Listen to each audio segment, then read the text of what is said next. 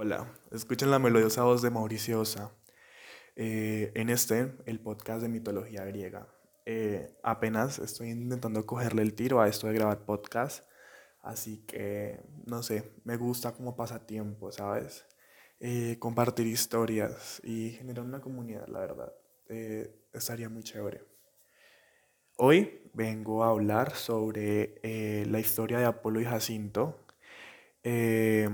Esta historia se origina, la, bueno, se tiene la teoría de que los griegos originaron este mito para explicar el origen de la flor conocida como jacinto, que más adelante pues tendrá mucho más sentido. Ok. Eh, esta historia eh, tiene dos versiones, así que vamos a ir con la primera versión. Eh, Jacinto era hijo del rey de Esparta y era un hombre muy bello era tan bello que, pues claramente con su hermosura, eh, logró atraer a Apolo, uno de los dioses actualmente más reconocidos, no sé, es uno de los más representados actualmente. Eh, y entonces logra atraer a Apolo con su hermosura y este queda perdidamente enamorado.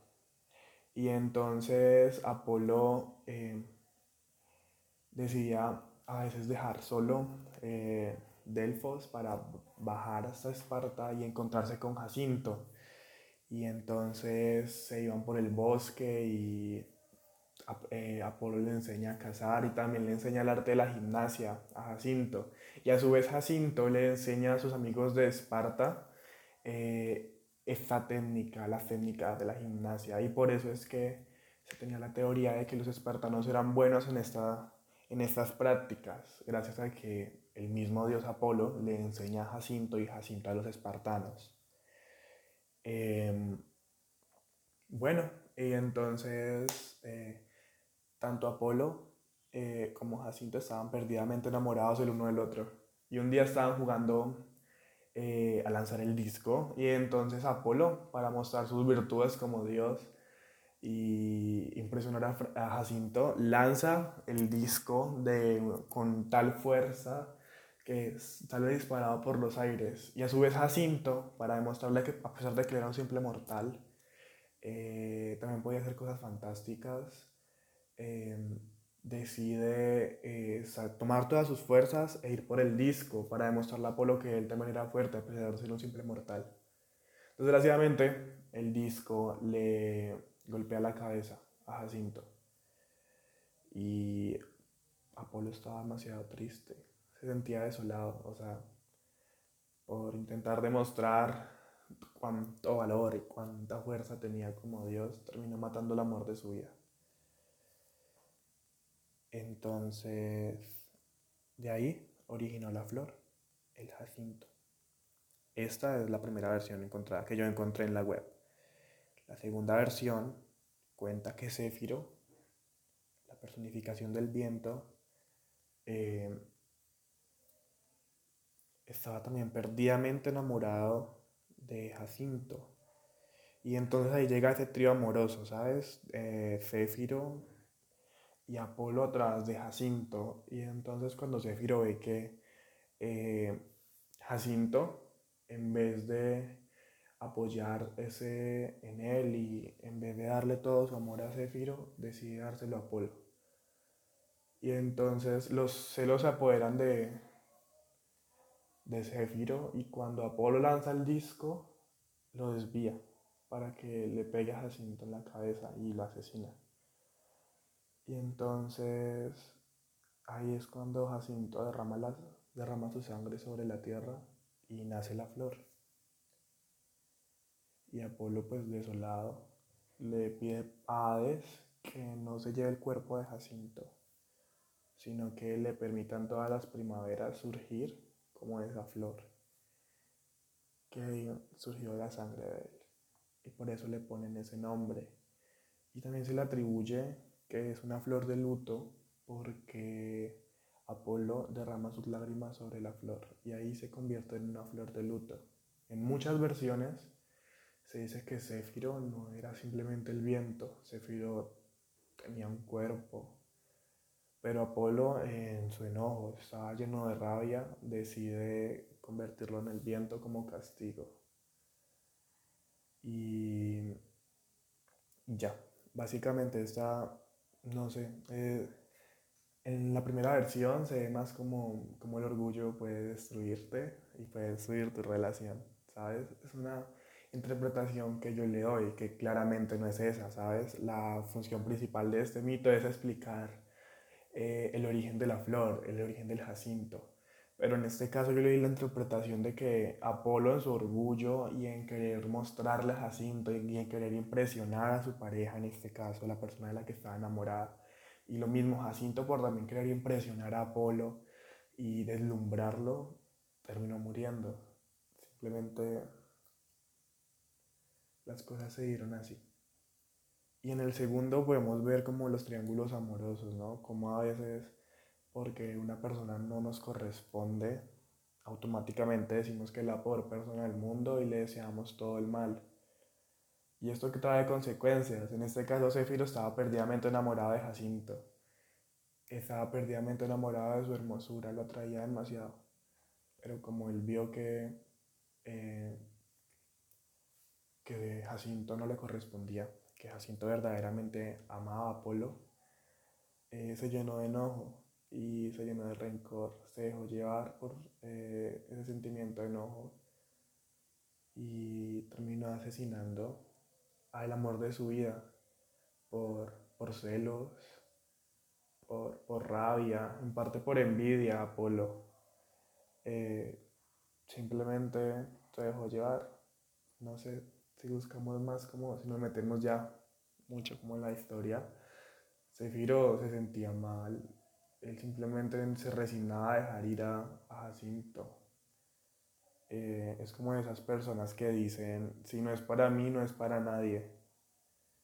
Y pues realmente eso está mal y trae sus consecuencias. En este caso las consecuencias fueron la muerte de Jacinto y como en muchas versiones que miré por internet decía, Cefiro tenía cuerpo y lo perdió, se convirtió simplemente en el viento por el daño que le hizo a otras personas. Y entonces también nos hace reflexionar mucho como nuestras acciones y cómo manejamos las emociones.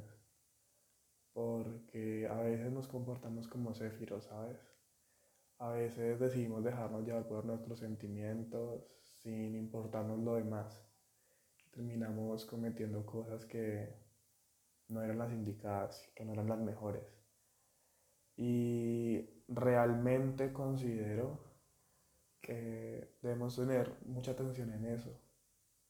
Porque a veces hay unas actitudes de nosotros que simplemente nos dejamos llevar por nuestros sentimientos. A veces salimos muy compulsivos. No sé, yo personalmente soy muy compulsivo.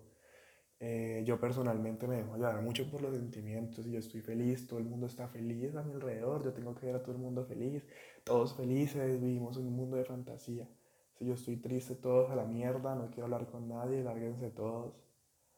Y entonces, no sé, este tipo de historias me hacen reflexionar mucho sobre mi comportamiento y sobre cómo tengo que aprender a reaccionar a distintas situaciones. Porque así como Zefiro reaccionó de una manera negativa al ver que no le correspondía su amor, eh, a veces también nosotros solemos reaccionar de esa manera y debemos tener cuidado con eso. Y entonces así es como yo termino eh, este podcast, donde pues el origen eh, de este mito, se, pues, da origen a este mito para explicar de dónde viene la flor del jacinto y para explicar por qué se acostumbraba a llevar eh, como una flor de luto. también, no sé, debemos a veces consumir ese tipo de historias y asimilarlas a nuestras vidas, ¿sabes? no sé, no está de más intentar buscarle la reflexión a las cosas eh, y mirar cómo la podemos aplicar a nuestras vidas, ¿sabes?